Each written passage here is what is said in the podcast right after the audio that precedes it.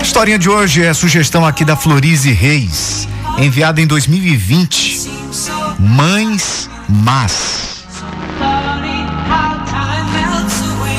Um dia, quando meus filhos forem crescidos o suficiente para entender a lógica que motiva os pais e as mães, eu hei de dizer a eles: eu os amei o suficiente para ter perguntado aonde vão, com quem vão, que horas voltam para casa. Eu os amei o suficiente para não ter ficado em silêncio e fazer com que soubessem que aquele novo amigo não era boa companhia. Eu os amei o suficiente para fazê-los pagar as balas que tiraram do supermercado ou revistas do jornaleiro e fazê-los dizer ao dono: Nós pegamos isso ontem e queríamos pagar.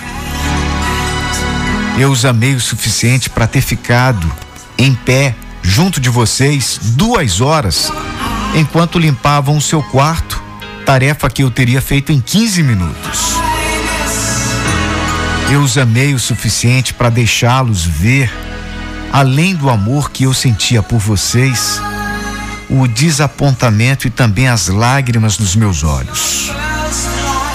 Eu os amei o suficiente para deixá-los assumir a responsabilidade das suas ações, mesmo quando as penalidades eram tão duras que me partiam o coração.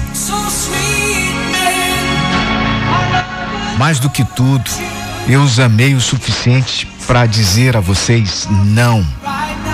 Quando eu sabia que vocês poderiam me odiar por isso, e em certos momentos até odiaram.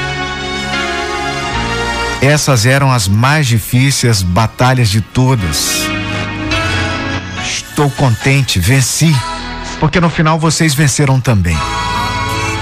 E em qualquer dia quando meus netos forem crescidos o suficiente para entender a lógica que motiva os pais e as mães, quando eles lhes perguntarem se a sua mãe era má, meus filhos vão dizer a eles: sim, nossa mãe era má, era a mãe mais má do mundo.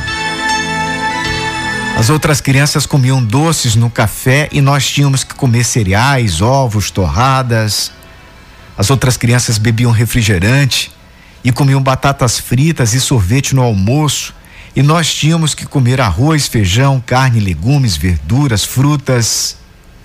E ela nos obrigava a jantar à mesa, bem diferente das outras mães que deixam seus filhos comerem vendo televisão, celular.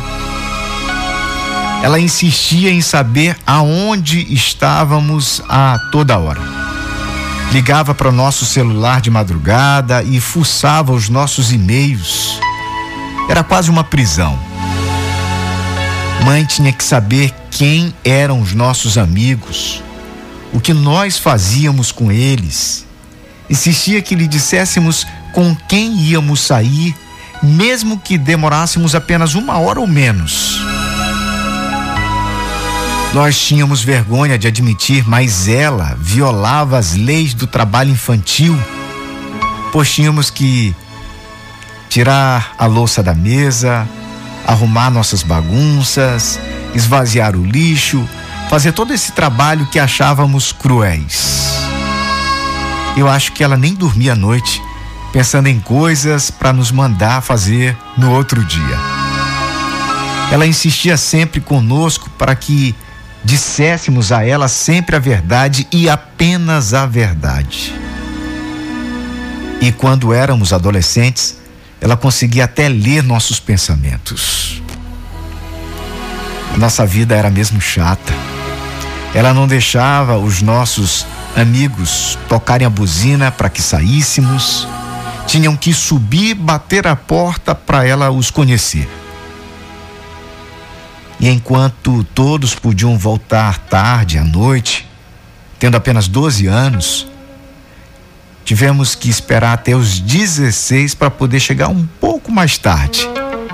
E aquela chata ainda se levantava para saber se a festa foi boa, só para ver como estávamos ao voltar. Por causa de nossa mãe, nós perdemos imensas experiências na adolescência Nenhum de nós esteve envolvido com drogas, em roubo, em atos de vandalismo, em violação de propriedade, nem fomos presos por nenhum tipo de crime. Foi tudo por causa dela. Agora que já somos adultos, honestos e educados, estamos a fazer o nosso melhor para sermos pais maus como a minha mãe foi.